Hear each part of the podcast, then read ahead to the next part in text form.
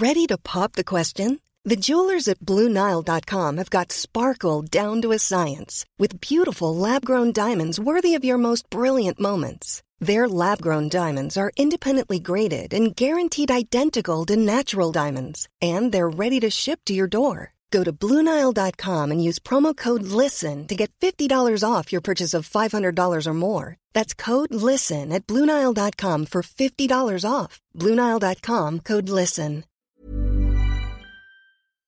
Bonjour à tous et bienvenue sur le Rendez-vous Tech, le podcast bimensuel où on parle technologie, internet et gadgets. Nous sommes en septembre 2009 et c'est l'épisode numéro 18.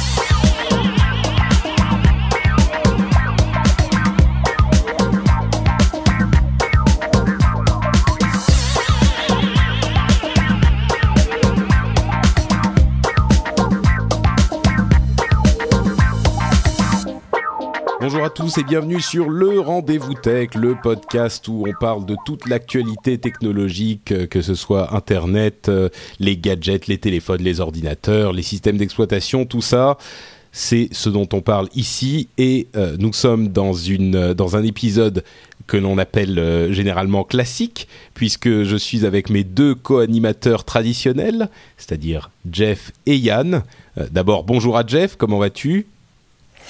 Je vais très bien, bonjour Patrick, bonjour Yann, bonjour à tous. Euh, la Silicon Valley est comme d'habitude sous le soleil et nous avons plein de nouvelles pour vous et donc ça va être un bon rendez-vous tech.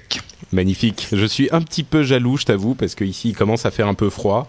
Euh, l'hiver se lève, mais euh, heureusement que tu es là pour nous apporter notre, petit, notre petite dose de soleil. Écoute, hier on avait 28, 28 degrés, on était faire du vélo avec la petite famille et il faisait super oh, chaud pour une fin septembre. Et eh oui, et eh oui. Vous êtes toujours euh, les bienvenus là où il fait beau et chaud. Les enfants. Bah, je, je, passerai peut-être te dire un petit coucou un de ces jours. Ce sera avec grand plaisir. Euh, et bien sûr, le deuxième compère du rendez-vous tech, c'est euh, Yann, qui a une, une actualité brûlante. Il se passe plein de choses dans ta vie, Yann. bah ouais, enfin, juste, avant de te, juste, juste avant de, de, de te donner la parole, euh, j'étais, je me disais, mais ça fait, j'ai l'impression que ça fait super longtemps que j'ai pas parlé à Yann, et, et puis je me suis dit, mais non, j'ai dû lui parler il y a un mois, puisqu'on a fait le rendez-vous tech il y a un mois. Et en fait, t'étais pas là. Donc ça fait deux mois que je t'ai pas parlé. Exactement. C'est tragique pour moi dans ma vie de pas te parler pendant deux mois, Yann. Ouais, T'avais personne pour te contredire pendant deux mois, donc du coup, ça a dû te faire bizarre. Hein Exactement, ouais. non, mais ça me fait vachement plaisir d'être euh, d'être à nouveau avec vous. C'est vrai que ça s'est un peu bousculé euh, ces temps-ci dans ma vie. Et comme certains le savent, donc je suis... Euh, bah, je déménage définitivement donc au Canada. Euh, je pars vendredi en fait. Et quand tu disais qu'il commençait à faire froid et tout sur Paris, je suis en train de me dire, bah dis donc, les températures qu'il fait en ce moment sur Paris là, pour moi ce sera l'été bientôt hein, ces températures là. Donc euh, je suis en train de, de, me préparer. Tu vas où au Canada? Tu vas tu vas à Montréal? Ah ouais, dans un premier temps, je vais à Montréal, ouais. Et puis euh, ça va être le, le quartier général là-bas. Puis après, je vais commencer à, à, lancer mes petites sondes pour chercher du boulot et tout. Et puis après, on verra quoi. Si atterrir à Toronto, ou Québec ou je sais pas. Enfin, je, je, suis vraiment très mobile quoi pour le moment. Donc euh, donc on verra. Tu sais, sais, que Toronto, c'est la ville où il fait tellement froid l'hiver qu'il y a en fait la rue principale euh, au, à niveau euh, au niveau normal et en dessous, tu as euh, peut-être une quinzaine de mètres en dessous une, une rue parallèle où les gens se baladent l'hiver parce que c'est impossible d'être dehors. Je sais pas si vous savez, mais euh, ouais, ouais, j'ai entendu parler de ça et euh... et donc j'essaie de me faire à l'idée de, de, vivre un petit peu comme une fourmi pendant pendant le trois quarts de l'année. Mais non, mais euh, voilà quoi, c'est une expérience à vivre et tout. Et j'aime pas vivre avec des regrets, donc voilà quoi. On tente l'aventure, on verra bien commencer. Et puis j'ai vu qu'il y a des euh, des auditeurs aussi qui nous écoutent depuis le Canada et qui qui sont contents que, que voilà quoi, qu'un des animateurs les rejoindre. donc donc voilà quoi, c'est c'est sympa et ils ont l'air vachement sympas. Donc j'ai hâte d'y arriver ils sont super sympas. Moi, j'adore, j'adore Montréal. Euh, c'est une ville qui a une super ambiance. Ils sont vraiment géniaux, les, les, cousins. Mais ça, c'est l'été, parce que l'hiver. non, mais moi, ce que j'attends le plus, en fait, c'est au bout d'un moment, quand tu seras là-bas, c'est de commencer à t'entendre parler avec l'accent canadien. Non, non, ça, ça, risque pas. Ça, risque pas. Tabernacle. bah écoute, ça fait, ça, fait pratiquement dix ans que je suis à Paris et, euh, et j'ai toujours pas perdu mon accent entier, quoi. Donc. Euh... non, mais un mélange. Canadien. Imagine oh, voilà. antillais. Antillais avec un petit coup de, de québécois. Alors, je sais pas. Ça bon, écoute, en tout cas, En tout cas, tu nous tiendras au courant de comment ça se passe. Je pense, si tout va bien, tu pourras euh, continuer à venir sur le rendez-vous tech. J'espère en tout cas que tu seras toujours là. Hein. Nous, on n'a pas prévu de remplaçant, donc euh, Ah, seras toujours C'est gentil. le mois prochain. Euh, et euh, donc, on va quand même se lancer dans la- la- l'émission. Mais avant ça, on va dire bonjour à la chatroom qui est avec nous, toujours plus nombreuse, toujours plus sympathique. Bonjour à tous. Comment allez-vous? Oui, tout le monde va bien. Bah, si vous voulez nous rejoindre euh, dans la chatroom, vous pourrez euh, avoir toutes les informations un, petit peu plus tard dans euh, l'émission. Mais entre-temps, on vous dit juste bonjour à tout le monde et on ne manquera pas de vous euh, demander votre avis si on a une controverse dans l'émission, ce qui arrivera très certainement. Bon. Allez, on se lance dans l'émission en elle-même avec le premier sujet qui est le Microsoft Courrier. Microsoft Courrier, c'est quoi? C'est pas une- un nouveau nom pour le mail, c'est un projet qui a été dévoilé. En fait, bon, c'est remettons les choses dans leur contexte, ça a été un truc un petit peu bizarre parce que c'est un projet expérimental de Microsoft, une sorte de tablette, euh, ordinateur en version tablette, donc tactile, euh, qui a été présenté non pas par Microsoft, mais par un blog très très connu aux États-Unis qui s'appelle Gizmodo. C'est un blog de gadgets euh, qui a une immense autorité et un immense lectorat. Mais ils ont eu ces informations de manière non officielle et ils ont fait une présentation euh, quasiment officielle en quelque sorte, mais d'un produit qui n'était pas leur. Donc il y a eu beaucoup de bruit autour de cette, de cette histoire. Euh, et beaucoup de controverses également, puisque euh, c'est le fait de le présenter était un petit peu délicat, un petit peu discutable d'un point de vue déontologique, parce que le produit est vraiment intéressant. Alors parlons avant tout du, du produit. Elle est magnifique. c'est- C'est une, c'est un truc Microsoft, donc Yann va forcément adorer.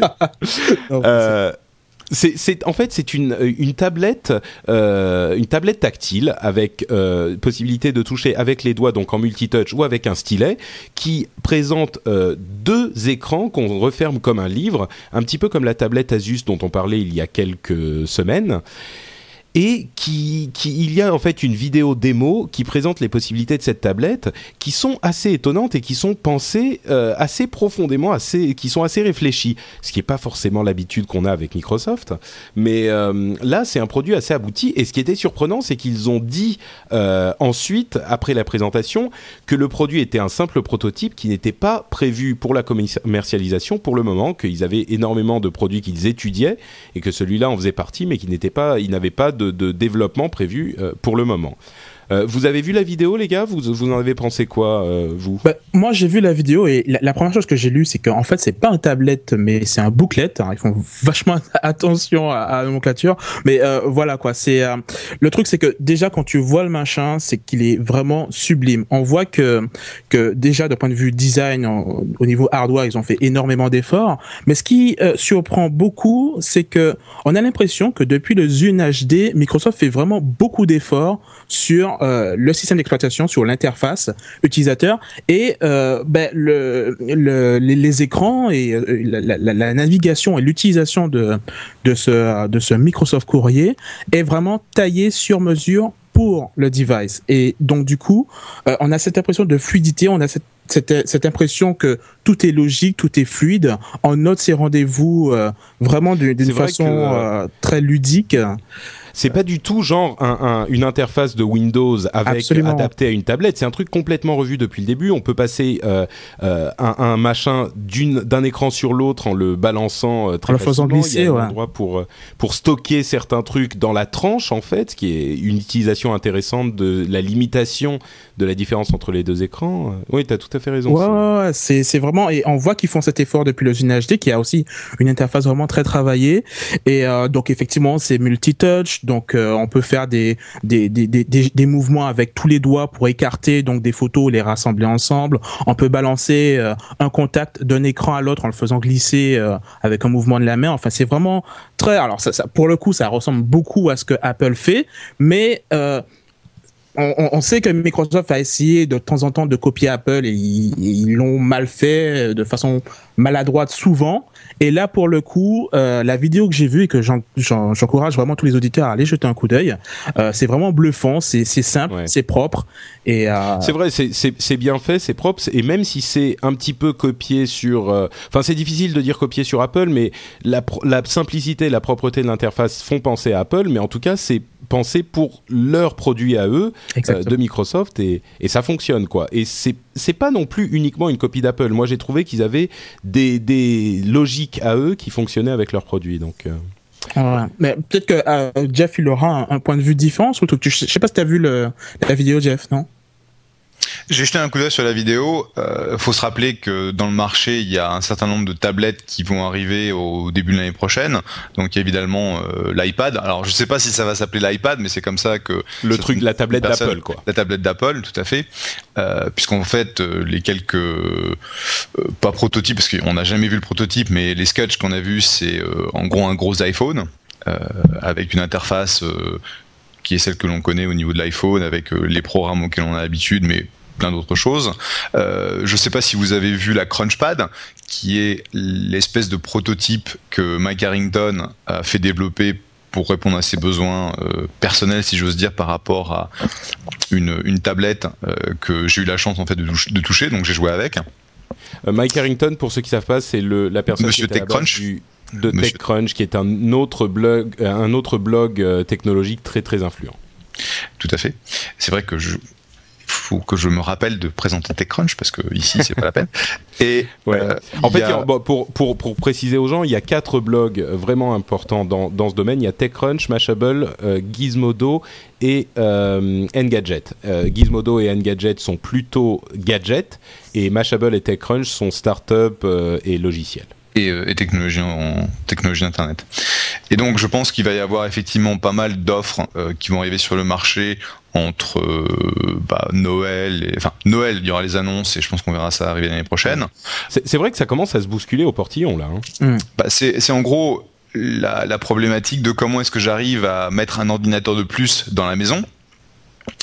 Il euh, y a des gens qui essaient de, de, qui pensent à mettre des, des netbooks dans la cuisine. Moi, je pense que la tablette, objectivement, c'est quelque chose qui est plus naturel. Donc, euh, euh avec ce que j'ai pu voir de la Crunchpad, et puis étant, étant comme d'habitude, un fanboy d'Apple, euh, je me jetterai sur la tablette d'Apple parce que de toute façon, euh, c'est ça que je voudrais dès, dès, dès, dès qu'elle sera disponible. Parce que je pense que ça sera, ça sera mon cas aussi. Mais pour revenir au, Microsoft Courrier, euh, peut-être que tu peux nous parler du Crunchpad rapidement et puis de Microsoft Courrier. Est-ce que tu en as pensé Est-ce que tu as pensé des deux puisque tu as eu la chance de voir ce, ce Crunchpad qui est un produit bah, un petit peu mirifique aussi? Donc le, Crunchpad, si tu veux, c'est une, un, espèce d'ordinateur. enfin, c'est un ordinateur qui a été euh, designé par les, euh, les, gens qui travaillent avec euh, euh, de zéro en utilisant donc des composants qui existent à, l'extérieur qu'ils ont assemblés en faisant un ou deux prototypes qui tiennent par des bouts de ficelle et du scotch.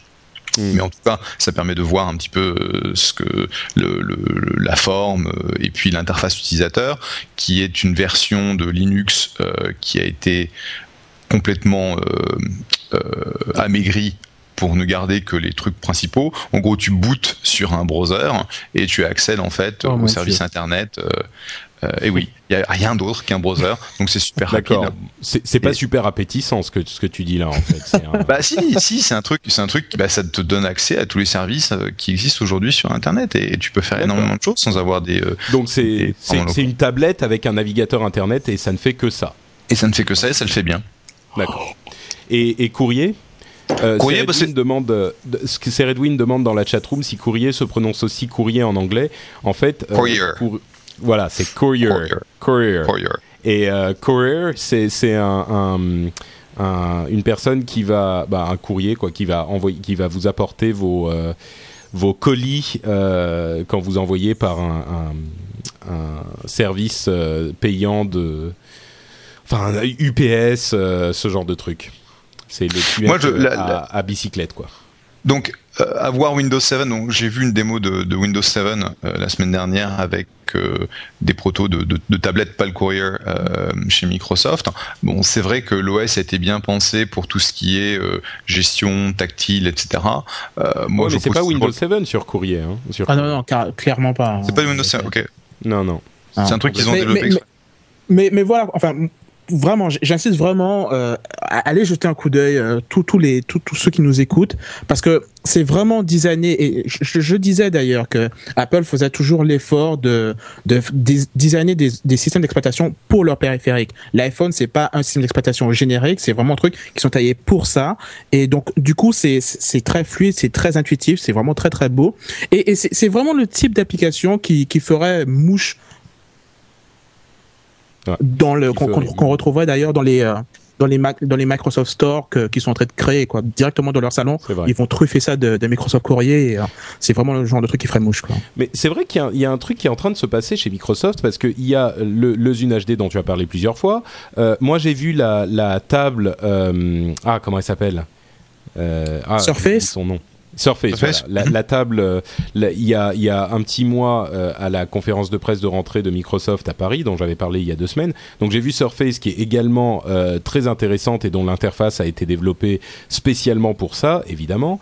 maintenant avec Courrier, il y a un truc qui est en train de se passer chez Microsoft, hein, si ça se trouve, et, et Windows 7 qui est très, dont tout le monde est, est très content et qui inclut également des fonctionnalités euh, tactiles et multitouch euh, qui les donnent en accès à tout le monde, donc, puisqu'elles sont incluses à Windows 7. Il y a des choses qui sont en train de se passer. Et il sera, Pardon, il sera intéressant de voir où ça va. Mmh. Je vais vous bah, où ça va Juste, juste un, juste un mot sur où ça va. En fait, la façon dont Balmer va décrire sa stratégie, c'est la stratégie des euh, des three screens, donc des trois écrans.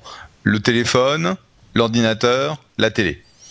Et en gros, son objectif, c'est d'avoir une, complète euh, consistance euh, de tes expériences, que ce soit, si tu, quel que soit en fait l'écran que tu utilises pour accéder à ta donnée, à ta musique, euh, à Internet, etc.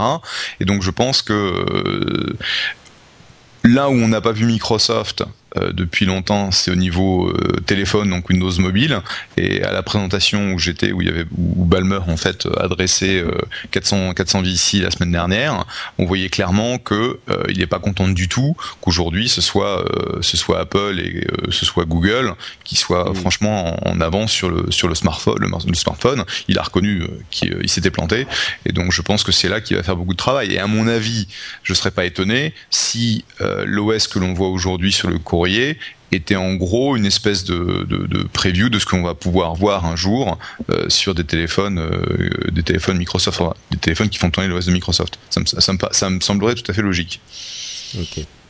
Eh ben, on verra ce qui, se passe dans ce domaine et peut-être qu'on verra ça dans les Microsoft Store, dans ces fameux magasins Microsoft qu'ils sont en train de mettre en place. Et pour mettre ces magasins en place, ils ont décidé d'aller voir là où ça marche bien et de faire pareil, voire de voler les gens qui savent comment ça fonctionne bien. Évidemment, quand on parle de Microsoft, qui copie quelque chose, Apple n'est jamais bien loin, comme le disait euh, Yann il y a quelques minutes. ouais. Euh, il y a une histoire marrante qui est sortie, qui est, qui est arrivée il y a quelques quelques jours sur le fait que Microsoft va voir les responsables et les vendeurs des Apple Store et leur propose des salaires mirobolants euh, pour les débaucher et leur demander de venir dans les, dans les magasins Microsoft qu'ils sont en train de, de monter. Ouais. Donc, euh, voilà, mettre tout ça au conditionnel quand même, hein, parce que euh, honnêtement, alors pour le coup, si c'est vrai, c'est vraiment stupide et minable de la part de Microsoft. Enfin, enfin c'est mon point de vue par rapport à ça. Mais honnêtement, moi, je me dis à qui profite le crime Et là, en l'occurrence, euh, quand tu vois un truc comme ça, tu dis, mais euh, quand, tu, quand tu lis la source de l'article, tu vois que en fait, c'est une source anonyme qui aurait dit que voilà Microsoft serait en train de, de voler des euh, des vendeurs de chez euh, de hmm. chez Apple dans les en Apple Store. pas quoi. Mais euh, écoute, les gars, ils sont formés sur des produits Apple, ils sont pas formés sur des produits Microsoft. Alors pourquoi tu recruterais des gens qui connaissent pas tes qui connaissent pas tes produits? C'est non, franchement c'est un c'est un c'est un coup c'est un, buzz. Enfin, Microsoft fera un truc comme ça à tous les coups, on va le découvrir et donc du coup c'est ils se tirent une balle. Non mais c'est quoi Non non, je crois non non, je crois que tu je crois sincèrement que tu te trompes sur ce point. Le, le fait que Microsoft aille chercher les responsables des magasins Apple pour aller chercher un savoir-faire euh, dans, dans, la gestion du magasin et dans l'organisation du magasin, pour moi, c'est pas du tout un coup. Enfin, c'est un coup bas, oui et non, mais en tout cas, c'est un coup intéressant parce qu'ils vont chercher le, la connaissance et l'habitude et la, la, qualité. Euh, enfin, c'est ce que font les gens quand ils veulent avoir un truc qui marche. Hein. C'est le, le truc qu'il faut faire. Au contraire, moi, je trouve que c'est quelque chose de très intelligent. Je dirais qu'aujourd'hui, donc, remettons les magasins Microsoft dans le contexte euh, du, du, système de distribution américain. Euh, un des deux gros euh, retailers, donc on avait Best Buy et Circuit City, donc euh, c'est en gros la Fnac et puis je sais pas quels sont les gros trucs en, en France, Darty. Et en gros, Darty, la version américaine s'est cassé la gueule, est partie en banqueroute, donc aujourd'hui il ne reste plus que Best Buy. Et ça crée une limite sur euh, les produits qui vont être euh, euh, démontrés, qui vont être vendus, qui vont être disponibles dans les magasins. Et donc Microsoft a compris que les produits qui sont un peu plus avancés, qu'ils veulent essayer de promouvoir parce qu'ils montrent que ce soit le soft, que ce soit le hard, hein, qui mettent les, produits Microsoft en valeur, il y en a de, de moins en moins. Et donc ils ont pris à leur compte le développement euh, des Microsoft Stores dans lesquels ils vont pouvoir bah, montrer l'ensemble de tous les produits comme ils le veulent. Et effectivement, Balmer a dit qu'ils avaient été chercher euh, des mecs de chez Walmart, ils ont été chercher des mecs de chez Apple, des mecs de chez Dell, qui sont des gens qui ont beaucoup d'expérience par rapport à ça et qui euh, qui vont être capables de, de monter des, des, des, produits qui seront intéressants et qui seront euh, compétitifs par rapport à l'Apple Store. Parce que l'Apple Store, c'est pas uniquement les produits Apple, c'est aussi une, une, expérience, une façon d'accueillir les clients, c'est une façon de, de vraiment euh, gérer euh, un, un, une expérience qui va être Apple. Et eh ben, il faut que Microsoft fasse la même chose et ça me semble tout à fait logique d'aller chercher des gens les, gens qui ne sont jamais allés dans un Apple Store ne se rendent peut-être pas compte vraiment de ce que c'est qu'un Apple Store. C'est plus qu'un magasin dans lequel on va acheter un truc. C'est vraiment une expérience différente de, du, j'ai envie de dire presque du shopping. Euh, de la même manière peut-être qu'un qu'un euh, magasin de fringues de luxe ou de presque une bijouterie va, va vous donner une expérience différente quand vous allez dans le magasin. Euh, un Apple Store, ça va vous donner une expérience vraiment différente quand vous allez acheter votre truc. Il n'y a pas de caisse, euh, il n'y a pas de. Vous rentrez et puis vous. Enfin bon, je vais pas me lancer dans une description de l'Apple Store. Euh, Yann va faire une rupture d'anévrisme. Non, non, euh, pas du tout. Mais bon, c'est vrai que c'est une expérience particulière et je trouve que Microsoft, comme tu disais, Jeff, a, a raison d'aller chercher ce savoir-faire. Mais l'Apple Store euh, arrive bientôt à Paris, donc les Parisiens au moins pourront euh, savoir si, juger par eux-mêmes si euh, Microsoft a raison d'aller essayer de débaucher les responsables de ce genre de boutique. Il y avait trop l'Apple Store à Paris? Le premier ouvre courant octobre, je crois, dans le, la galerie du Louvre. Et il y en aura un deuxième près de l'Opéra, enfin collé à l'Opéra, quelques mois après. Cool.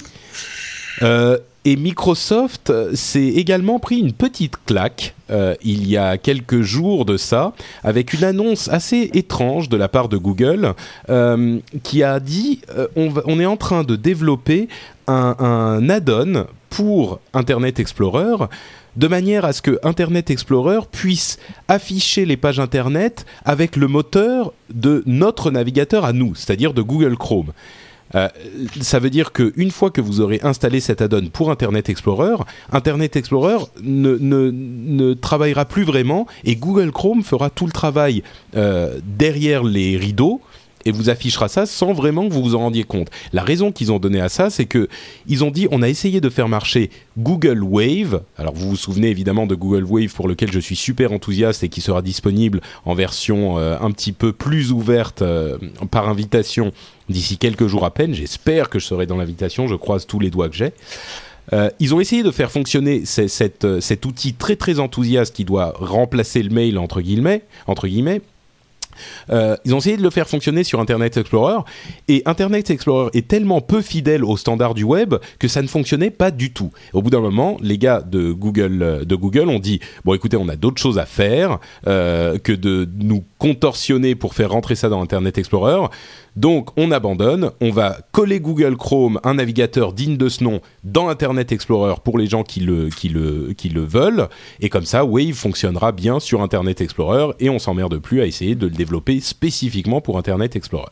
Donc euh, c'était cette annonce un petit peu étrange parce que ça veut vraiment dire Internet Explorer n'est pas assez bon, n'est pas assez standard, n'est pas assez bien fait, et on va euh, carrément le, le, désosser, remplacer ce qu'il y a à l'intérieur euh, pour les gens qui choisiront d'installer cet add-on au lieu d'utiliser un tout nouvel, euh, un tout nouveau navigateur, ce qui peut être un petit peu intimidant pour certains parfois.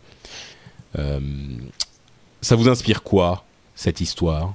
Ah, Je vais laisser Jeff, répondre en premier. ah bah, je trouve ça super rigolo.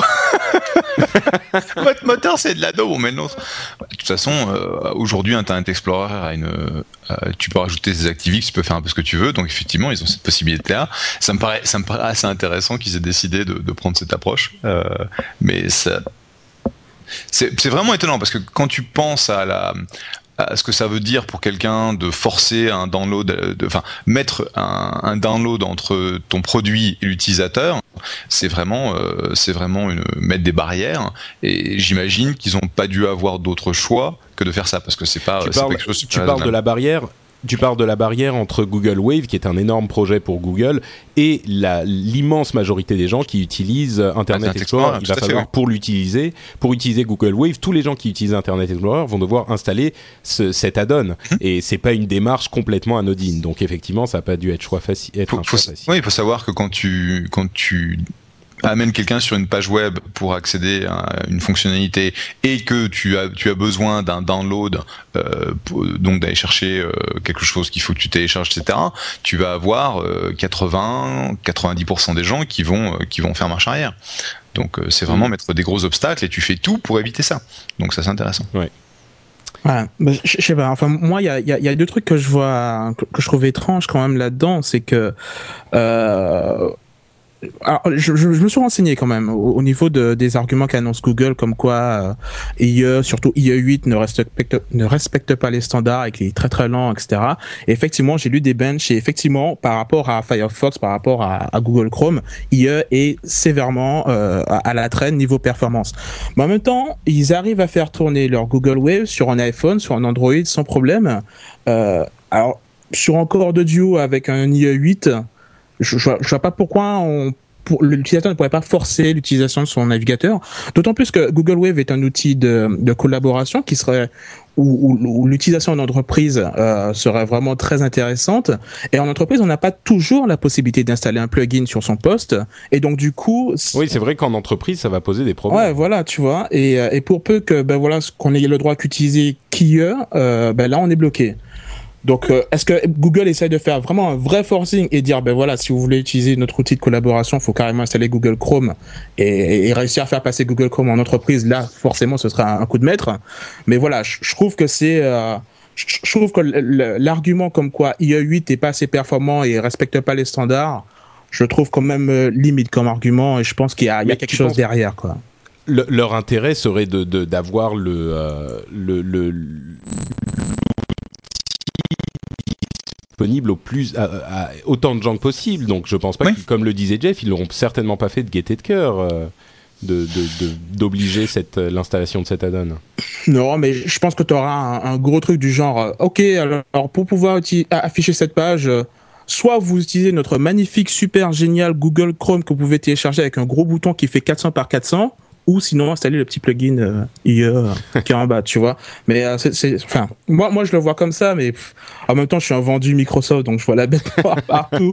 mais voilà quoi, je, trouve que c'est si tu arrives à faire tourner Google Wave sur un iPhone, vas-y quoi, tu vas pas me dire que sur mon mon, mon quad core, je eh peux ben, pas sur un sur non, mais sur c'est pas une question de puissance, c'est une question de standard. Et sur l'iPhone, le navigateur de l'iPhone est Safari, le navigateur développé par Apple, et il est complètement, il respecte totalement les standards ce qui n'est pas moi, c'est plus une, question de performance hein, qu'ils disent. Hein. Et, dans les benches, c'est hmm. niveau perf que, que IE est vraiment à la ramasse. Euh, côté CSS, ils sont largement dans les clous. Euh, et, euh, bon, les tests acides, c'est pas encore ça, mais bon, ça, ça, ça, se fond plus ou moins. C'est vraiment au niveau JavaScript. JavaScript, IE est vraiment à la ramasse par rapport aux autres. Quoi. Mais bon, si tu as une machine performante, il n'y a pas de raison que ça puisse pas s'afficher. Donc voilà, je suis, un petit peu dubitatif. Bon, moi j'aurais tendance. faut savoir, faut savoir, enfin, pas, pas que il faut pas s'étendre là-dessus, mais je pense que euh, si tu veux aujourd'hui avoir euh, une expérience utilisateur qui soit vraiment super sympa, rapide, dynamique, etc., et que tu dois coder sur Firefox, sur Safari, sur euh, sur AI, les différentes versions d'AI sur PC, sur Mac, c'est un cauchemar. Et peut-être qu'une fine, les mecs ils ont dit. Est-ce qu'il y a des, gens euh, qui sont euh, dans la chatroom qui sont des développeurs euh, pour le web en HTML et qui développent sur Internet Explorer Est-ce que c'est véritablement aussi horrible que que qu'on le dit? Dites-nous ça et puis je, je reviendrai vers vous d'ici quelques minutes. ah bah tiens, on a déjà des réponses. Je les vois pas, mais j'imagine déjà. Quoi. Ouais, les gens, les gens ont l'air de dire que c'est, c'est un petit peu. À vrai dire, même moi, à mon petit niveau, euh, j'ai, j'ai eu l'expérience en développant euh, mes sites web, et à chaque fois, il y en avait un sur lequel ça, sur lequel ça ne marchait pas, le site web ne s'affichait pas bien, c'était euh, Internet Explorer. Alors j'imagine à peine ce que c'est quand c'est une application aussi complexe que Google Wave. Bon, quatre mhm. ou cinq personnes ont répondu, ont répondu qu'effectivement c'était compliqué pour eux. Bon, euh, donc, quoi qu'il en soit, si vous êtes sur Internet Explorer, vous pourrez télécharger cet add-on. Euh, je pense que les gens qui sont encore sur Internet Explorer seront ceux qui ont qui sont le moins susceptibles d'installer un add-on. Mais bon, euh, Google en tout cas a fait ce, choix-là. Un autre choix intéressant qu'ils ont fait il y a quelques jours, c'est le développement de cet outil qui s'appelle Google SideWiki, qui est un concept qui n'est pas nouveau, mais qui a provoqué beaucoup d'inquiétudes sur le web. L'idée, c'est d'avoir euh, un outil disponible grâce à Google qui soit en fait un outil de commentaire sur les sites web, mais qui est en dehors des sites web eux-mêmes. C'est-à-dire que grâce à la, Google Toolbar, à la barre d'outils Google, vous avez un nouveau bouton qui s'appelle SideWiki. Euh, donc c'est une sorte de barre qui s'affiche sur le côté, sur laquelle vous allez pouvoir euh, laisser des commentaires qui concernent le site sur lequel vous êtes en ce moment. Ce qui est intéressant, c'est que les commentaires ne sont pas sur le site, en lui-même, mais chez Google et associés à ce site-là. Donc, vous allez pouvoir euh, laisser des commentaires et bien évidemment voir les commentaires qu'ont mis euh, les, autres euh, internautes sur ce site. Donc, si vous voulez savoir, si vous voulez avoir une opinion indépendante et, et comment dire, que, qui n'est pas contrôlé par le site euh, de ce site, vous pouvez utiliser cet outil. C'est une idée intéressante, ce ne sont pas les premiers à l'avoir eu. Oula, pardon, j'ai la digestion difficile, excusez-moi. euh, ce ne sont pas les premiers à avoir eu cette idée, hein, il faut être bien clair là-dessus, mais la puissance de Google fait que elle pourrait éventuellement avoir euh, plus de succès que quand d'autres ont essayé de l'implémenter. Euh, moi, j'avoue que l'idée m'intéresse, mais j'ai entendu beaucoup de commentateurs en parler et du coup j'ai été un petit peu plus inquiet parce que la première préoccupation des, administrateurs de sites web euh, quand ils ont entendu parler de ça, c'est qu'ils se sont dit il va y avoir ces commentaires sur lesquels on n'a aucun contrôle, qui seront associés à notre site et qui seront omniprésents parce que Google euh, en sera en charge et, ils risquent d'avoir un gros succès. Et c'est très inquiétant d'avoir euh, ce type de commentaires quand on ne peut rien contrôler dessus, surtout quand c'est ce qui se passe sur Internet en général avec les commentaires. Ah ouais, c'est clair. Quand tu fais ton site et que tu t'arraches, enfin, tu, tu, tu, tu, donnes ton maximum et que tu vois que quelqu'un insulte ton site de tous les noms et qu'il l'insulte sur le système de Google et que après tu balances une de ces insultes dans Google pour faire une recherche et qu'on tombe sur ton site, ben voilà quoi. Enfin, quelque part, à tous les coups, je suis sûr que, que Google vont utiliser donc ces commentaires pour améliorer leur moteur de recherche et, euh, et ressortir les sites les plus pertinents. Maintenant, si les, les commentaires en question ne sont pas très glorieux et euh, limite euh, contre-productifs et qui, qui salissent ton image et que tu peux rien faire pour empêcher ça, c'est euh, c'est vraiment dommage quoi. Donc effectivement, c'est un, un petit peu inquiétant. En même temps, c'est sympa pour les gens qui développent un site et qui n'ont pas forcément le temps d'implémenter un système de commentaires. Bon, là, c'est typiquement le cas où c'est intéressant d'avoir ce genre d'outils. Mais euh, mais voilà quoi, on a effectivement ce revers de la médaille comme tu comme tu le dis et qu'on n'a pas le pouvoir de. de... Bah, surtout que c'est vraiment un, un, des commentaires qui vont être associés à ton site finalement. Et, imaginons hein. le le les commentaires négatifs c'est une chose, mais imaginons qu'il y ait euh, des commentaires qui dégénèrent sur euh, est-ce que je sais moi des des discours haineux, racistes, ce genre de choses. Tu n'as aucun contrôle dessus, ils sont vraiment collés à ton site. Donc ah, tout à fait. Parce que encore pour le moment, pour le moment il faut installer un add-on, il faut euh, cliquer sur le truc pour le voir, mais le jour où euh, ça sera par défaut dans Google Chrome et où euh, ça s'affichera automatiquement, l'internaute de base ne fera pas forcément la différence entre SideWiki et ton site lui-même. Donc bon, c'est un petit peu c'est une bonne idée qui a été implémentée un petit peu vite, peut-être sans Bah, c'est vrai qu'à ce jour, il y a eu beaucoup, il y a eu beaucoup de boîtes qui ont essayé de monter euh, des, des, outils d'annotation, de, commentaires, euh, de wiki, machin, etc. ils ont tous, ils sont tous plantés parce qu'en fait, euh, aucun d'entre eux avait résolu la problématique de la distribution, c'est-à-dire comment est-ce que je fais en sorte de, de, de, donner accès à la fonctionnalité à des millions d'utilisateurs, parce que c'est Google. Un, ils ont la distribution immédiate, c'est euh, dans toutes les Google Toolbar, et deux surtout, comme le disait euh, comme le disait Yann, ils ont la possibilité de prendre tous ces commentaires, tout ce contenu et de l'indexer en même temps qu'ils indexent euh, les sites eux-mêmes. Et ça, il y a clairement un gros un, potentiel dommage puisque une start-up euh, Tartampion qui ferait ça ne sera pas indexé, ne sera pas euh, reconnu comme étant autoritaire euh, sur euh, sur le site et donc Google ne l'indexera pas ou s'il l'indexe l'information sera sur la 36e page. Là, il y a effectivement la possibilité de retrouver ça très très rapidement au niveau de l'interface utilisateur sur le site, mais aussi dans les recherches. Imagine que on puisse voir à droite, à gauche les liens, à droite les commentaires. Et euh, c'est quelque chose. Il faut, il faut, il faut bien, il faut que Google réfléchisse bien à la façon dont ils vont l'implémenter pour qu'il n'y ait pas trop d'abus. Bah là, oui, et là il est. Enfin, tu parles de l'implémentation dans la recherche, mais là il est déjà implémenté sur tous les sites. Donc. Euh... Mhm. Ouais je, vois mal un truc comme ça. Enfin, t'imagines, j'aimerais bien aller sur euh, whitehouse.gov pour voir les commentaires qui sont. Enfin, je, suis sûr qu'il euh, quelque part on va pouvoir. Enfin, si si tu peux tirer les ficelles, tu vas pouvoir modérer quoi. Mais il faut vraiment avoir euh, de grosses connexions et donc c'est pas c'est pas faire et voilà quoi. Enfin, c'est dommage. Mais bon, on va pas s'aller là-dessus. Euh, Google a aussi d'autres, décidément, ça fait beaucoup de choses sur Google aujourd'hui. Il y a d'autres, deux petites histoires supplémentaires dont je voudrais parler. Euh, L'une, c'est que c'est vrai que beaucoup de gens se mettent à dire que Google est quand même un petit peu euh, euh, inquiétant en ce moment parce qu'ils ont les mains partout et les tentacules qui s'étendent partout et ils connaissent beaucoup de choses sur beaucoup de gens. Et eh ben, ils ont euh, initié un projet qui est très intéressant et qui est très inhabituel pour une grosse boîte.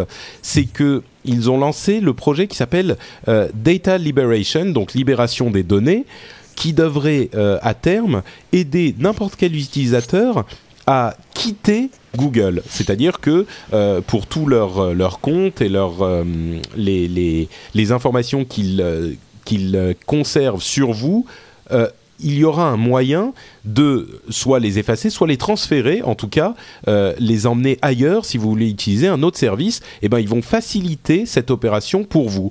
C'est quand même la première fois de ma vie, je crois, que j'entends une euh, une boîte qui fait d'elle-même volontairement euh, une une qui a une initiative comme ça. C'est surprenant et ça, ça rassure un petit peu sur les intentions de Google et leur fameux Don't be evil, ne soyez pas maléfiques. Là, visiblement, ça suit cette, euh, cette, ce mantra-là. non, non, c'est effectivement euh, une très bonne chose qu'ils aient, fait ça. Moi, ce que je retiens surtout, et ce sera, allez, on va appeler ça le conseil du rendez-vous tech, que, j'aurais repiqué du coup sur euh, sur ce site, c'est que en, fait, les ingénieurs de Google vous disent, vous donnent le conseil suivant, c'est que dès que vous vous inscrivez sur un site où on gère du contenu, où vous allez potentiellement ajouter du contenu, faut vous poser trois questions. C'est déjà, est-ce que je peux supprimer tout le contenu que je suis en train d'ajouter sur ce site. Est-ce que je peux déplacer, donc euh, enlever le contenu et le transférer vers un autre site? Et combien de temps ça va me prendre? C'est vraiment des questions qu'il faut vous poser, qu'il faut absolument vous poser avant de créer donc votre compte sur sur euh, sur un site. Moi, en l'occurrence, euh, pour pour ceux qui me suivent, enfin, certaines personnes savent que j'ai un podcast qui s'appelle Bande de Noobs.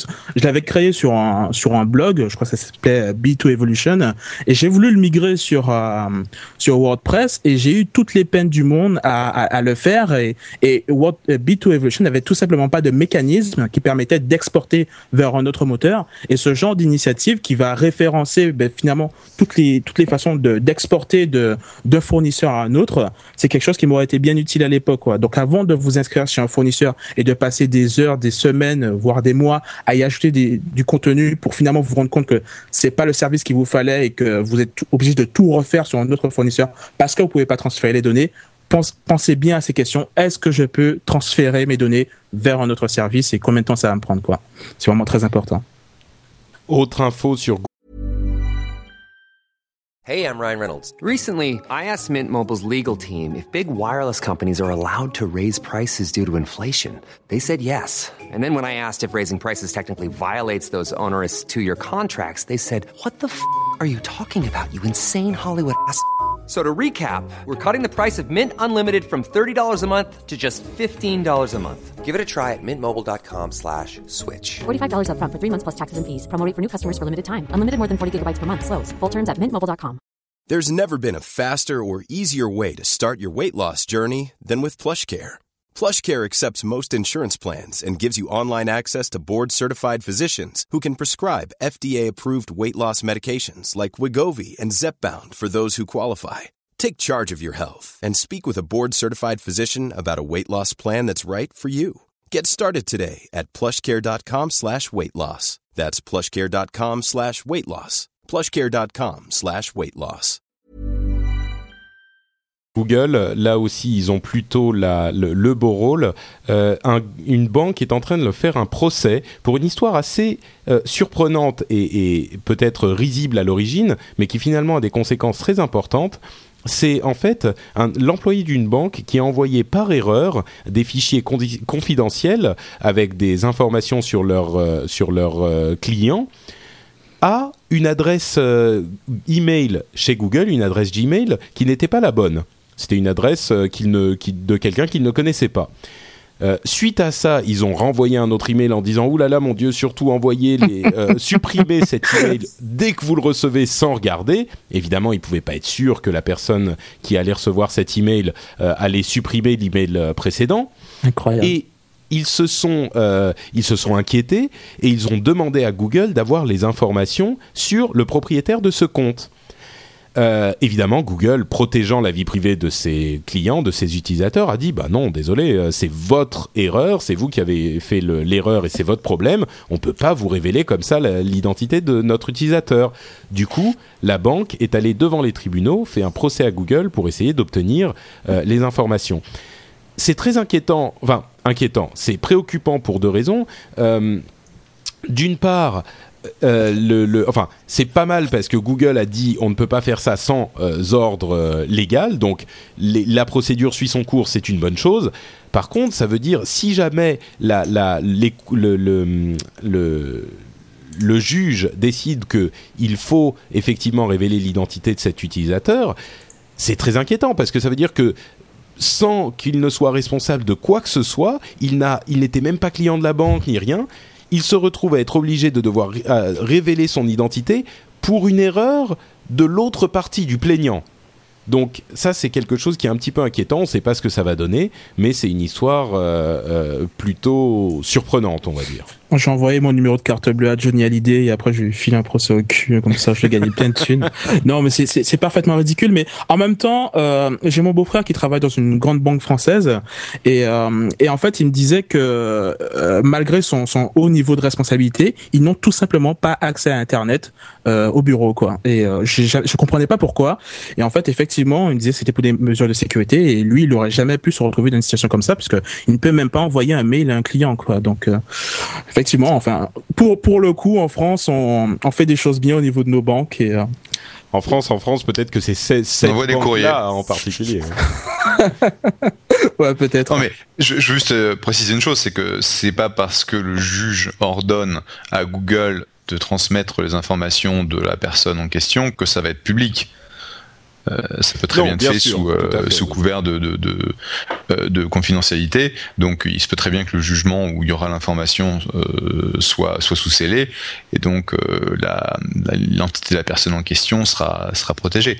Mais c'est vrai que... Certainement, mais je veux dire, euh, c'est quand même euh, hallucinant que par la faute d'une erreur de cette banque, Ouais. le type soit obligé de révéler, peut-être, hein, soit obligé de révéler. Oui, puis c'est pas c'est pas évident que le juge euh, dise. Enfin, je- on verra ce que ce Ouais. que le juge en question euh, dit de faire, et puis sachant que ça va prendre des semaines et des semaines et des semaines, et euh, que Google typiquement dans ces cas-là est pas fait. Enfin, ils vont se dé- ils vont se défendre, ils vont défendre euh, leurs principes. Donc c'est pas le c'est le genre de truc. euh, dans six mois ou dans un an, peut-être qu'il y aura une. Enfin, il y a, y a un si- antécédent quand même. Hein. Il y, a, y a une affaire comme ça il y a eu deux ou trois mois où Google a été obligé de révéler l'identité de- d'une personne qui critiquait une autre personne sur le net. Je sais plus comment ça s'était passé, mais il y a eu un antécédent. L'histoire où, du blog, oui. ouais, voilà. et- l'effet Barbara Streisand dont on avait parlé. Il y a quelques- exactement.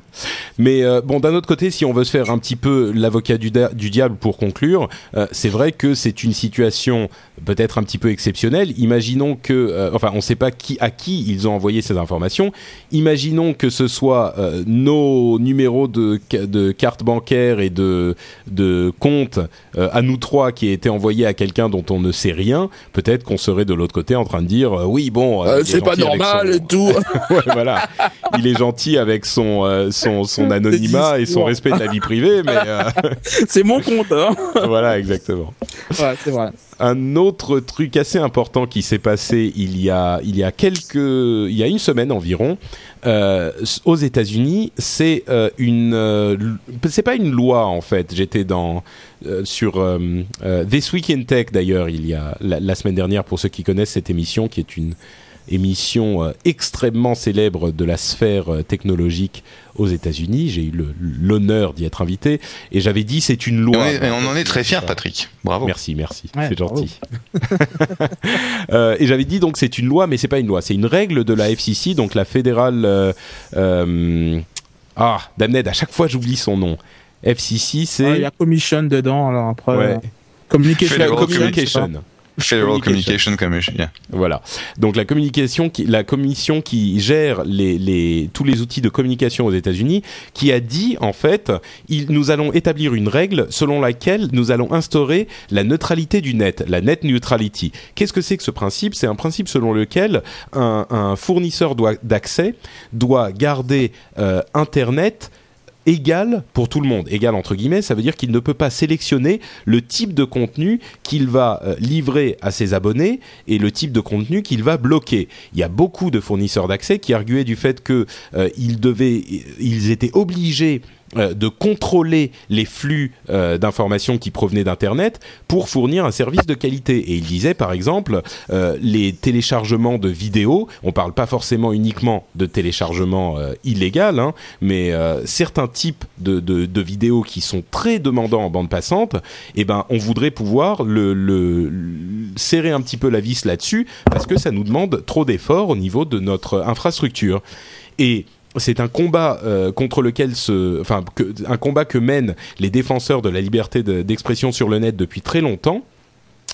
Euh, parce que si on commence à contrôler ce qu'on livre aux gens pour le net, euh, ce qu'on livre aux gens sur le net, c'est un- un- une pente très glissante et très dangereuse parce qu'ils vont commencer en disant oui, on va limiter un petit peu euh, tel type de contenu et après on va finir par décider le BitTorrent c'est des trucs qu'on n'aime pas donc on va pas le livrer du tout. Peut-être à terme, pourquoi pas sélectionner quelques sites web qui vont être accessibles et d'autres, on va dire bah voilà pour euh, 5 ou 10 euros vous avez le droit d'accéder à ces euh, 150 grands sites web et puis les autres sites eh ben il faut payer plus pour les avoir ou ce genre de, politique qui serait tout à fait imaginable. Eh ben la FCC euh, a- est intervenue là-dedans et a dit le, euh, le net doit être égal partout et pour tout le monde, quels que soient les supports et quels que soient les moyens de, diffusion. Et ça inclut des choses comme euh, les téléphones portables ou les, enfin, les réseaux, euh, les réseaux de mobile, ou par exemple des services comme Skype sont bloqués. On en a fait l'expérience avec Jeff il y a quelques semaines. Euh, si on, est, on, a, on a une clé USB Bouygues ou SFR, on peut pas utiliser Skype. Et ben, sous cette euh, règle de la FCC, le, Ce type de pratique serait interdite. Mais, et ah, c'est une très très très bonne chose, en tout cas aux États-Unis. Mais alors voilà, c'est juste pour les États-Unis ce truc. Tout à fait, oui, bien sûr. La FCC ouais, ne, ouais, ne ouais. gère encore que les États-Unis. Voilà, non, on est en train de passer qu'il- à Dopi. Hein. Faudrait que ça passe, euh, je sais pas moi, en Iran ou en Chine, un truc comme ça. Mais euh, Non, mais c'est important quand même pour les pays euh, comme les nôtres que ce type de principe soit euh, observé et respecté parce que ça peut dériver très très vite et très et très très loin. Hum, hum, hum. J'ai fait un immense discours comme d'habitude, je m'arrête pas de parler, mais c'est peut-être euh, Jeff qui aurait dû en parler puisqu'il est là-bas. Non, mais tu as, tout- tu as tout à fait et très bien résumé, ensuite euh, rallongé euh, ce qu'il fallait dire sur ce, sur le sujet. Mais euh, non, objectivement, c'est vrai. C'est absolument fondamental vu l'importance d'Internet aujourd'hui sur l'accès à l'information, l'accès aux services, que ce soit complètement neutre. Et c'est une très très bonne nouvelle que Julius ait décidé de mettre les pieds dans le plat et d'essayer de, réguler ça. Mais il faut pas, faut pas se leurrer. Il va y avoir des, euh, des attaques euh, par euh, Comcast, par les, les grands AT&T, les grands fournisseurs d'accès. Merci pour essayer de, de limiter cette, cette loi pour qu'ils puissent continuer en fait à faire leurs petites sauces, leurs petits accords par-ci par-là, où il y a des gens qui ont un accès privilégié. Ouais. Bon, euh, pour conclure, euh, ah, pas tout à fait conclure, mais pour euh, aller vers la fin de cette partie, tu avais trois histoires dont tu voulais nous parler, Jeff.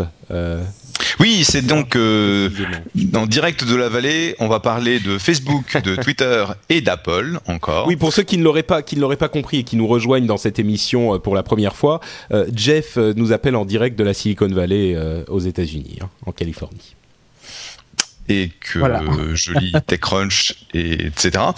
Et donc, euh, les trois choses qui ont retenu mon attention, qui étaient en fait, je pense, des, euh, des chiffres importants, euh, dans le désordre, Facebook a passé le cap des 300 millions d'utilisateurs, ce qui est quand même énorme pour un site qui existe que depuis quelques, quelques années, donc 300 millions, c'est quand même énorme. Oui, 300 millions, c'est presque la population des États-Unis, quoi. Oui, c'est dans c'est dans 50 pays donc euh, oui, non, bien sûr, bien sûr, mais je veux dire, si, si Facebook était un pays, euh, ça serait un pays de la taille des États-Unis quasiment ce serait un, ce serait bon, D'accord, t'aimes pas mon analogie. Sinon, tu as raison, tu as raison. En fait. C'est une J'aime beaucoup, j'aime beaucoup le côté euh, euh, mondial de Facebook aujourd'hui, donc le fait que ce soit euh, juste un pays. Mais tu as raison, tu as raison. Et ils ont également annoncé qu'ils étaient arrivés à passer un de leurs objectifs, qui était de faire de l'argent. Donc ils sont maintenant cash flow break-even, comme on dit. Donc ils arrivent euh, sur sur une année maintenant à faire de l'argent, ce qui est une très très bonne nouvelle. Oui, parce qu'on a tendance à oublier que beaucoup de ces, de ces, euh, de ces sociétés euh, qui font énormément de bruit, souvent euh, continuent à perdre de l'argent. C'est le cas notamment de YouTube, qui va peut-être commencer à gagner de l'argent d'ici quelques mois.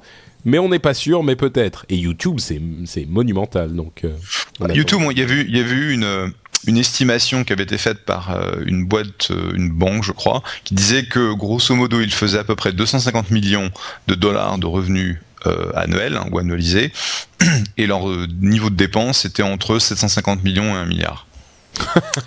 Donc ils faisaient effectivement, ils perdaient énormément d'argent. Cela dit, la, question, euh, parce que je pense que c'est réducteur de considérer YouTube simplement comme comme une propriété, c'est qu'est-ce que ça bénéficie, enfin qu'est-ce que Google bénéficie en fait. Euh, non, j'arrive pas à faire une phrase française, c'est pas possible. en, quoi, en quoi, bénéficie de Merci Patrick.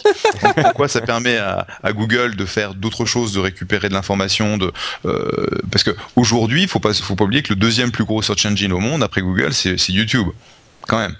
Et donc ça, c'est une valeur énorme.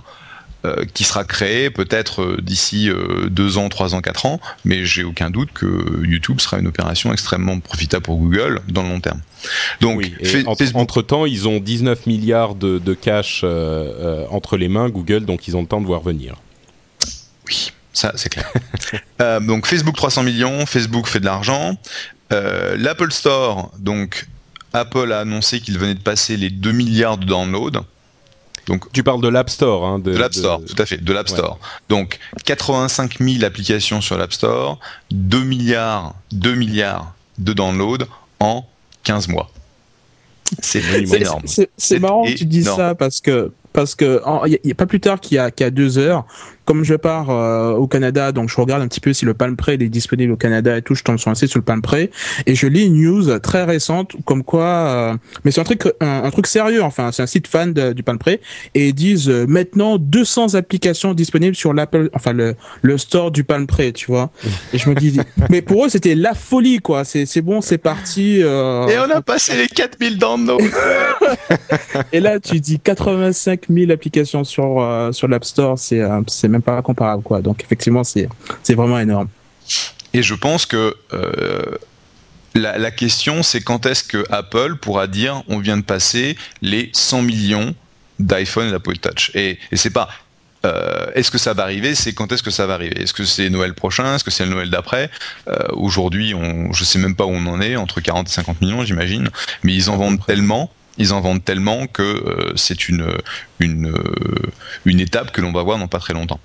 Et chaque, chacun de ces terminaux, qu'ils soient iPod Touch ou iPhone, est un, un- une ligne directe sur le magasin en question dont on parle. Pour les gens qui n'ont pas cette, euh, d'iPhone ou d'iPod Touch, ils ne se rendent peut-être pas compte, mais c'est une ligne directe vers l'App Store où on peut aller dépenser ses sous pour Apple et les, les développeurs. Donc c'est d'une importance capitale ce, ce chiffre. Oui, puis une fois qu'on a mis son, ses- sa carte de crédit là-dedans, on n'a même plus besoin de passer par euh, l'étape de allez, on paye un coup, et ça coûte un fric fou à la fin du mois. et enfin, la news la plus importante de toutes, c'est mes amis, Twitter vaut un milliard. Donc, ils ont euh, la semaine Mais ça dernière veut dire annoncé... quoi Twitter vaut un milliard?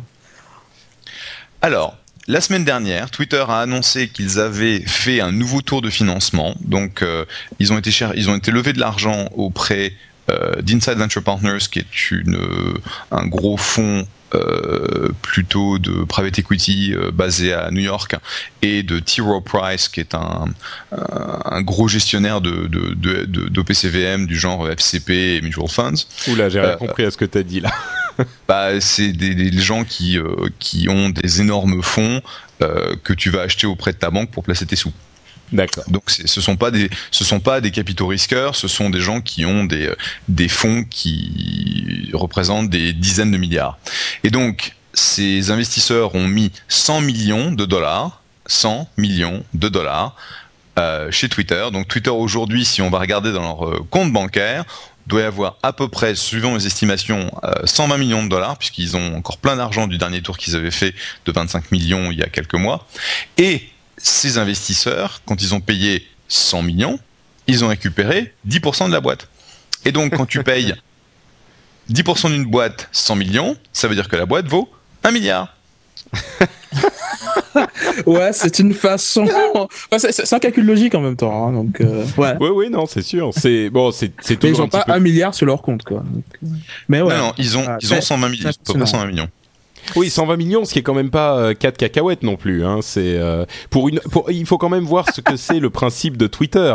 Euh, c'est j'envoie 140 caractères euh, à des gens quelque part sur le net et voilà. C'est le, le principe de euh, du de l'outil.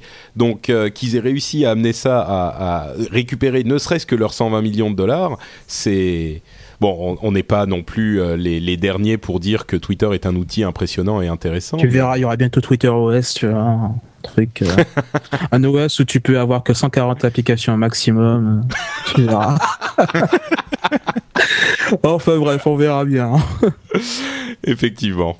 Et donc, il y a eu pas mal de débats Ouais. sur euh, est-ce que Twitter vaut ça? Pourquoi est-ce que Twitter vaut ça? Pourquoi Twitter vaut pas ça? Pourquoi c'est débile? Pourquoi c'est pas débile? Mais je pensais que c'était quand même une euh, quelque chose à mentionner parce que passer le chiffre du milliard de valorisation, c'est quand même énorme. Euh, je veux dire, euh, euh, ne serait-ce qu'arriver à 9 chiffres, donc euh, monter une boîte de quelques millions de dollars, qui est typiquement la boîte dans laquelle nous on investit euh, quand on quand on va mettre des, euh, des sous au premier tour. Amener une boîte à ne serait-ce que 100 millions de dollars, c'est un succès énorme. Passer à un milliard, passer les 10 chiffres, euh, c'est très très rare. Donc, euh, euh, ce que je souhaite à mes copains de, de Twitter, bah, c'est de faire en sorte qu'ils prouvent au monde qu'ils sont valables, qu'ils valent bien plus qu'un milliard. Bien plus, tu penses qu'ils peuvent. Bah, à vrai dire, leur. Ah bah c'est le pari, c'est le des investisseurs, c'est le pari des Ouais. investisseurs. Quand, quand tu investis à ce prix-là en tant qu'investisseur, tu t'attends à faire au minimum entre 2, 3 et 5 fois la mise. Donc ça veut dire que Oh le là là. Gus, le Gus de Inside Venture Partners qui a signé pour mettre ses, euh, je sais pas, ses, ses 10, 20, 30, 50 millions euh, dans le deal, le mec a dit, je pense que je peux faire au moins x3 ou x5. Donc ça veut dire qu'il voit Twitter monter en valeur à euh, 3 à 5 milliards. Ce qui est la valeur, ce qui est la, va- la moitié de la valeur de Facebook. Juste pour euh, recadrer. Ouais, les pour choses. donner les choses, oui, effectivement. C'est sûr que Facebook vaut encore plus cher, donc c'est pas quelque chose de totalement inatteignable, mais ça reste impressionnant. Enfin là, on est quand même Euh, dans la stratosphère, hein. Avant de passer au- à nos rumeurs à la con, je vais mentionner juste une petite chose que j'avais euh, mentionnée sur Twitter il y a quelques jours. Euh, c'est une proposition de loi euh, qui est bien de chez nous, euh, en France, qui voudrait que euh, les, publications qui utilisent des photos retouchées par Photoshop le précisent sur la, la, photo en elle-même. Donc précise que cette photo n'est pas la photo naturelle. Et moi, je trouve que c'est une idée absolument formidable voilà, formidable et, et même c'est pas du tout anecdotique. Il y a beaucoup de gens qui, qui peuvent se dire oulala là là, c'est marrant, Photoshop truc, c'est vraiment n'importe quoi, on a mieux à faire. Moi, je trouve que c'est vraiment important parce que l'image qu'on a particulièrement des femmes, mais pas uniquement, hein, c'est beaucoup de choses, euh, est totalement distordue par ce genre de, de pratique et on ne se rend pas compte à quel point c'est répandu. On se rend pas compte à quel point la moindre photo, la moindre couverture de, de, de magazine et même la moindre photo à l'intérieur des magazines est retouchée, est transformée, est améliorée et je pense que ça, ça ouvrirait les yeux à beaucoup de gens euh, d'avoir ce type de mention. Alors on interdit à personne de retoucher les photos avec Photoshop, mais euh, ça serait quelque chose de, d'assez euh, salvateur à mon sens pour nous. Euh, je me souviens quand je j'en ai parlé sur Twitter, euh, Jérôme, je crois Jérôme de, de Scuds et de Zapcast a dit, a répondu.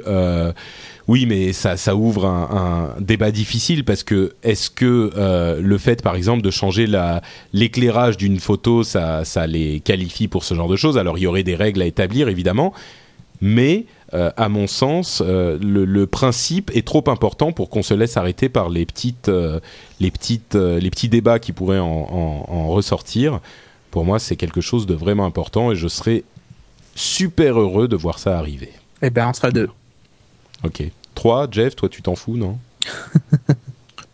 Bon, de toute façon, je regarde pas ces machins-là, donc je m'en fous. Mais euh... non, je pense qu'effectivement, c'est la, c'est la problématique de qu'est-ce qui est, qu'est-ce qui est vrai, qu'est-ce qui est complètement retouché, qu'est-ce qui est complètement fake. Parce que bon, quand tu vois le, les travaux euh, qui sont faits par euh, par les photographes sur les images Photoshop, c'est incroyable, quoi. Mais ils vont quasiment, ils vont quasiment, ils vont quasiment changer la nana, quoi. Ouais, mais on se rend pas compte à quel point c'est omniprésent, quoi. C'est surtout ça qui me qui me préoccupe. Il y a beaucoup de gens qui savent qu'on peut le faire avec Photoshop, mais qui se rendent pas compte que toutes toutes, toutes les photos que vous voyez, où que ce soit, publicité, magazine, où que ce soit, elles sont retouchées. Et, euh, enfin, et ça entraîne des, ano des anorexies à la con pour essayer de ressembler à ça. Et c'est vraiment du domaine de la, de la, santé publique, quoi. Donc ouais, il faut vraiment, ouais, ouais. vraiment faire attention à ça. Bon, on est d'accord.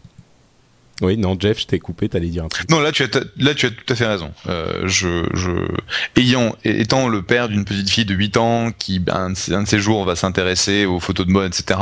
Et va dire, ah, bah regarde, elles sont mignonnes, elles sont pas, euh, elles sont euh, cadavériques, etc. Et euh, va se dire, bah tiens, il faut perdre du poids à cause de ça. Euh, je suis complètement d'accord que si jamais c'est, c'est surfait, il faut, il faut pouvoir le voir. Mmh. Bon, bah espérons que cette, cette loi euh, qui peut paraître anodine euh, puisse passer euh, à travers toutes les étapes nécessaires et devenir effectivement une véritable loi. Et on passe à nos rumeurs à la con. Aujourd'hui, on en a quelques-unes aussi, comme d'habitude. C'est la section de l'émission où on parle quand même des. Ah bah tiens d'ailleurs, ah, Damned, j'ai oublié de mettre le jingle de Cédric. de bon, toute façon, en fait, cette, cette courte petite phrase que tu viens de dire, ça va être le jingle en fait de, de à la Voilà, exactement. Voilà, ah merde. Attends, je vais, ouais, je vais essayer. Je vais essayer de le faire. Je vais essayer de le faire.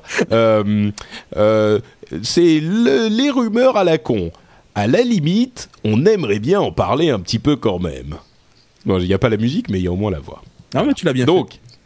Alors, première chose, peut-être bientôt le chat vocal sur Facebook. Vous savez, vous avez un petit outil de chat euh, en temps réel euh, sur Facebook. Moi déjà, je le désactive tout le temps quand je suis sur Facebook. Ça m'horripile quand on contacte là-dessus. Donc le, le, chat vocal, c'est pas pour moi. Euh, hey, tu veux bien être mon ami hey, Coucou euh, je, je, ne sais pas de quoi tu parles, je ne suis pas sur Facebook, Yann. Je ne sais pas où tu es. Euh, autre info, euh, la télé 3D, cette fois, c'est la bonne. Euh, J'entends parler de plus en plus de la télé 3D, du cinéma en 3D, et franchement, j'ai l'impression que ce coup-ci, ça va véritablement arriver. Euh, je ne sais pas si ça va fonctionner, mais par contre, je veux, quand je dis fonctionner, euh, je veux dire, je ne sais pas si les, les, les acheteurs vont acheter, mais ce coup-ci, j'ai vraiment l'impression que les, les, les constructeurs euh, sont en train de développer la chose pour de vrai et que ça va véritablement arriver d'ici deux ou trois ans.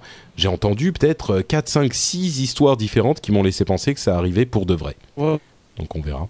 Bah, c'est- oui, c'est une technologie- ça va c'est une un prototype, mais ça va pas. Je pense pas que ça va être adopté de façon euh, euh, significative. Quoi. Je veux dire, à partir du moment où tu dois porter des lunettes pour pouvoir profiter du truc, Ouais, ça te donne un- un- c'est- problématique. Quoi. Et euh, si t'as trois paires de lunettes et t'as un quatrième gars qui doit arriver chez toi et t'as pas de lunettes pour lui, ben tout le monde enlève ses lunettes et on repasse au normal. Quoi. Enfin, c'est contraignant. euh, le le Mais il y a quatrième des gars, télés tu le qui détestes. fonctionnent, Il y a des télés 3D qui fonctionnent sans lunettes, mais euh, c'est c'est un angle très limité. Donc, euh, Ah ouais, voilà, et puis il faut, faut vendre.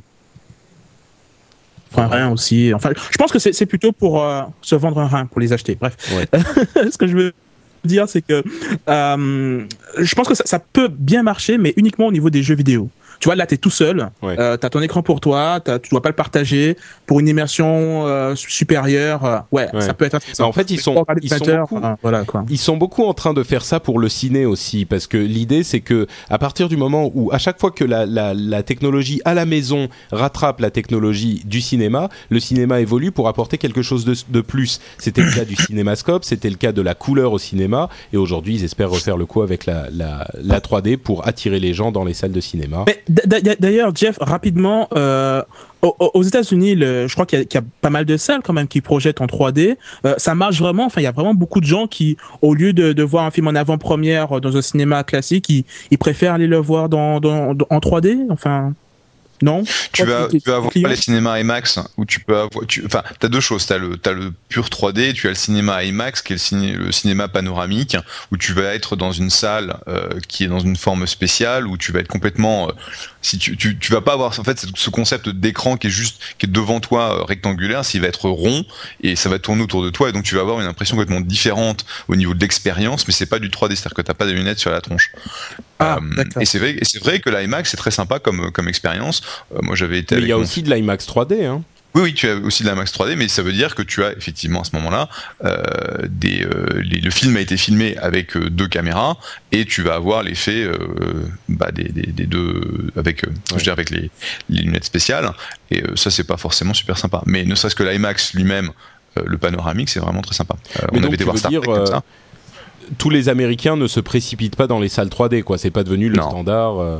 Euh, non, voilà. quand tu vas voir, quand tu vas voir les, euh, genre, on avait été voir avec mon fils euh, euh, Star Trek, et ben Star Trek en IMAX, c'était vraiment sympa, mais on n'avait pas été le voir en 3D. Ouais, mais danse Là, avec les loups en 3D, euh, je sais pas. Désolé. Dancing with the World. Bon. Moi, ce que je voulais dire, c'est qu'effectivement, j'ai vu des démos de ce que vont donner en fait c'est pas franchement des télés puisque par définition tu as tu vas avoir deux projos et donc tu euh, c'est des, mécanismes un peu spéciaux de manière à donner le, ren- le rendu 3D il y a pas de, il y a pas de secret il faut avoir deux projecteurs ou deux sources de de films. Non, en fait, les, les, les trucs que j'ai vus, c'était vraiment des télés, des écrans plats où euh, en fait le- le- l'affichage est polarisé et ça envoie en fonction de l'angle une image différente. Donc c'est vraiment une télé, c'est pas un, un, un projecteur, Ah ouais, enfin deux projecteurs. moi ce que j'avais vu Ouais, c'était ouais. les projecteurs ok Bon, euh, écoutez, de toute façon, c'est pas pour ce Noël. Il faudra peut-être attendre le Noël suivant pour avoir les télés en 3D, et puis le Noël encore suivant pour avoir des films en 3D, et puis le Noël encore suivant pour avoir... Enfin bref. et donc euh, et l'iPhone 3D ce sera pour dans Trois Oh ans. mon dieu. Des Bon, dernière petite... euh, Pardon Non, non, non, vas-y, vas-y. Dernière petite news avant de conclure l'émission, c'est euh, une petite info plus marrante que vraiment importante sur euh, la B-Box, donc la, la, la box euh, internet de Bouygues Téléphone, euh, pardon, de Bouygues Télécom, qui a, euh, de- sur laquelle on a découvert une vulnérabilité qui fait qu'elle est piratable super facilement. Alors, un conseil à vous tous, il faut euh, changer le mot de passe en fait sur votre B-Box. Si vous ne savez pas comment faire, euh, je sais pas. Bah, tant pis pour vous.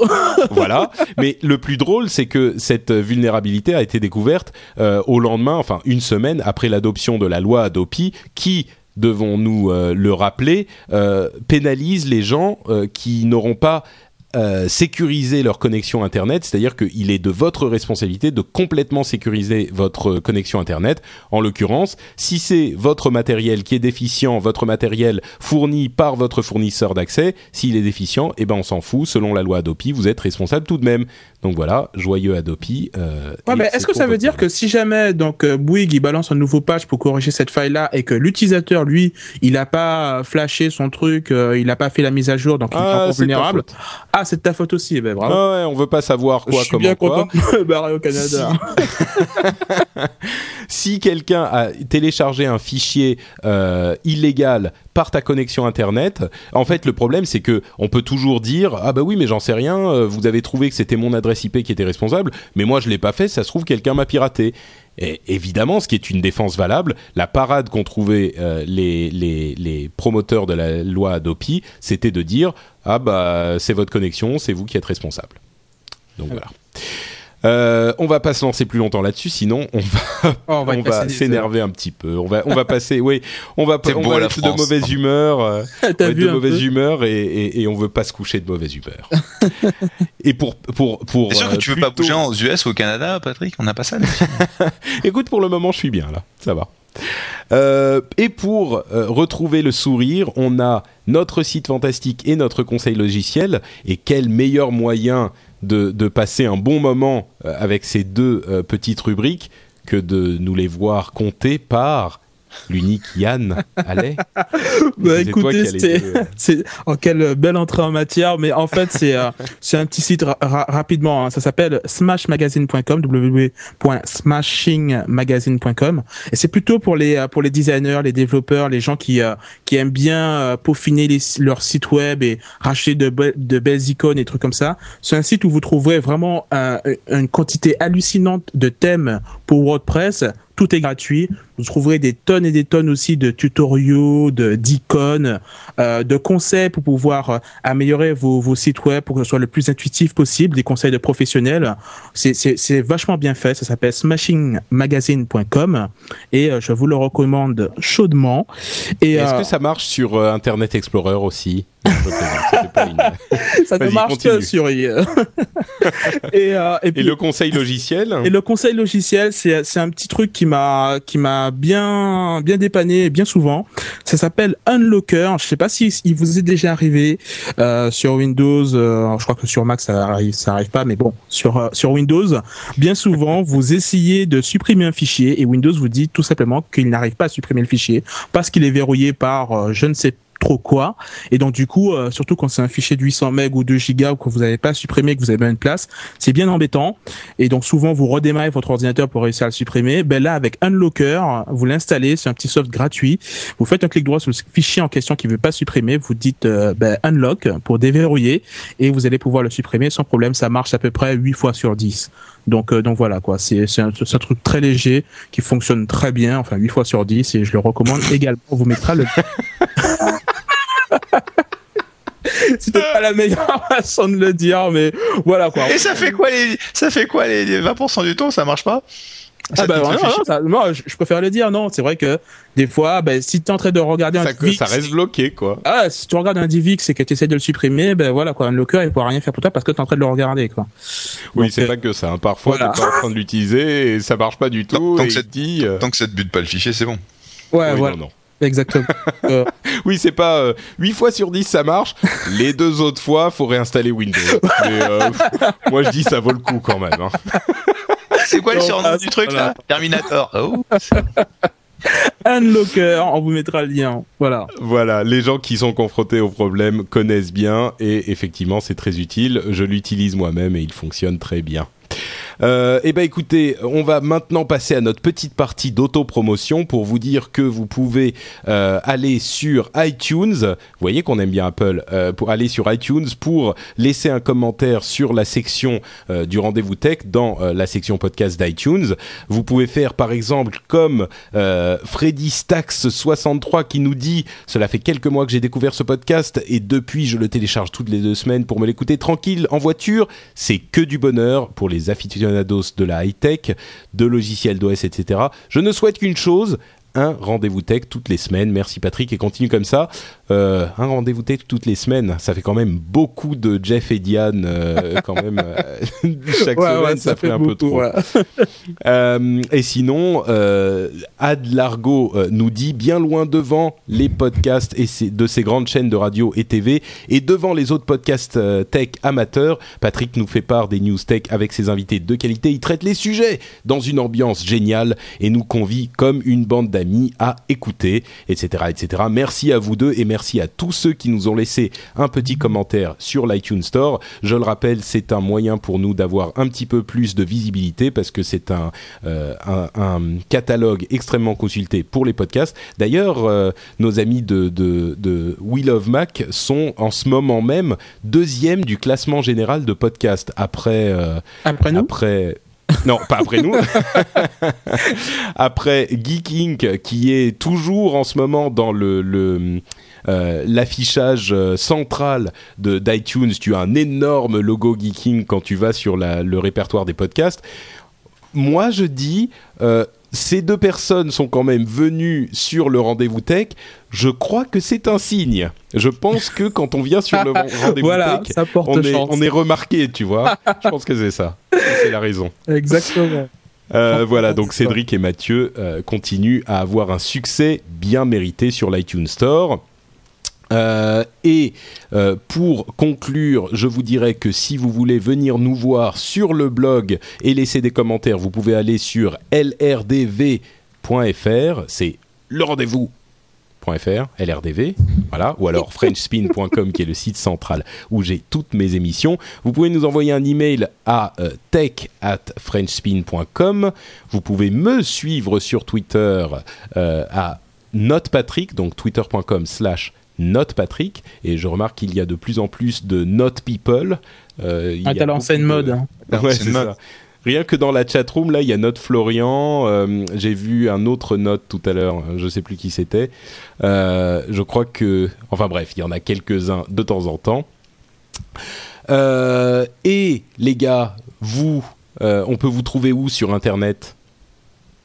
Ah, je, dis- je dis les gars à chaque fois, je, je dis pas qui peut commencer en premier, mais allez-y, euh, interrompez-vous, parlez l'un sur l'autre, c'est ça qui est drôle. Bah écoutez, moi ça n'a pas changé. Vous pouvez toujours euh, bah, entrer en contact avec moi sur Twitter, donc euh, www.twitter/slash Yann euh, tout collé, Y A 2 N A L E T. Et euh, pour euh, pour Patrick, euh, Jeff, pardon.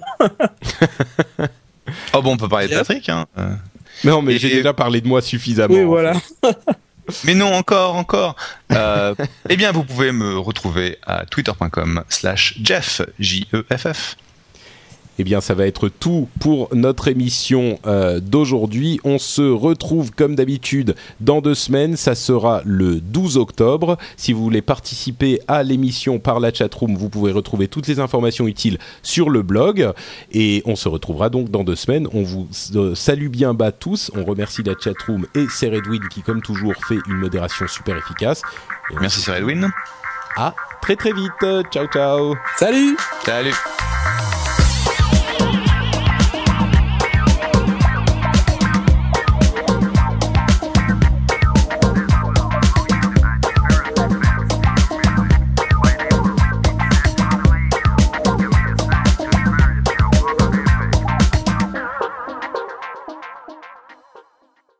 Et d'ailleurs, je, fais appel à, vous deux et même à tous, tous les gens de la chatroom. Euh, si jamais vous obtenez, c'est mercredi, hein, l'arrivée de Google Wave, si vous obtenez une, une invitation et qu'il est possible d'inviter d'autres personnes, euh, pensez à moi parce que si Et je n'ai pensez pas à nous. Wave, euh, non mais non, attends, attends, attends. Ah, Jamie, Attends, si quelqu'un d'entre vous, euh, je non, non, non, non, je veux pas le savoir. Yann, toi, quand on a commencé à parler de Google Wave, de Google Wave, moi, je, j'étais en, en pamoison devant le service et toi, tu disais. Il en pleurait d'avance. de- Mais ouais, moi, j'en pleurais. J'étais, j'étais, j'ai- il me fallait euh, des, des, des, des mouchoirs pour m'essuyer les yeux et tout. Toi, tu disais, moi, c'est une sorte de petit euh, Google Docs partagé. euh, pff, ça n'a aucun intérêt. Non, non, non, rien du tout. La première invite, elle est pour moi. Je- Et après, je me souviendrai de ça si jamais j'ai une invite pour Google Web. Je me souviendrai de oui, enfin, je veux dire, euh, Yann, Non, je t'ai toujours aimé. tu as toujours été mon animateur préféré. Ouais, genre. non, ceci dit, ceci dit, parmi nous, c'est peut-être Jeff Préféré, qui a le, le plus de contacts. ouais, c'est ça. Merde. Bon, écoutez, je vous enverrai à chacun un email séparé pour vous dire. Ce que je pense.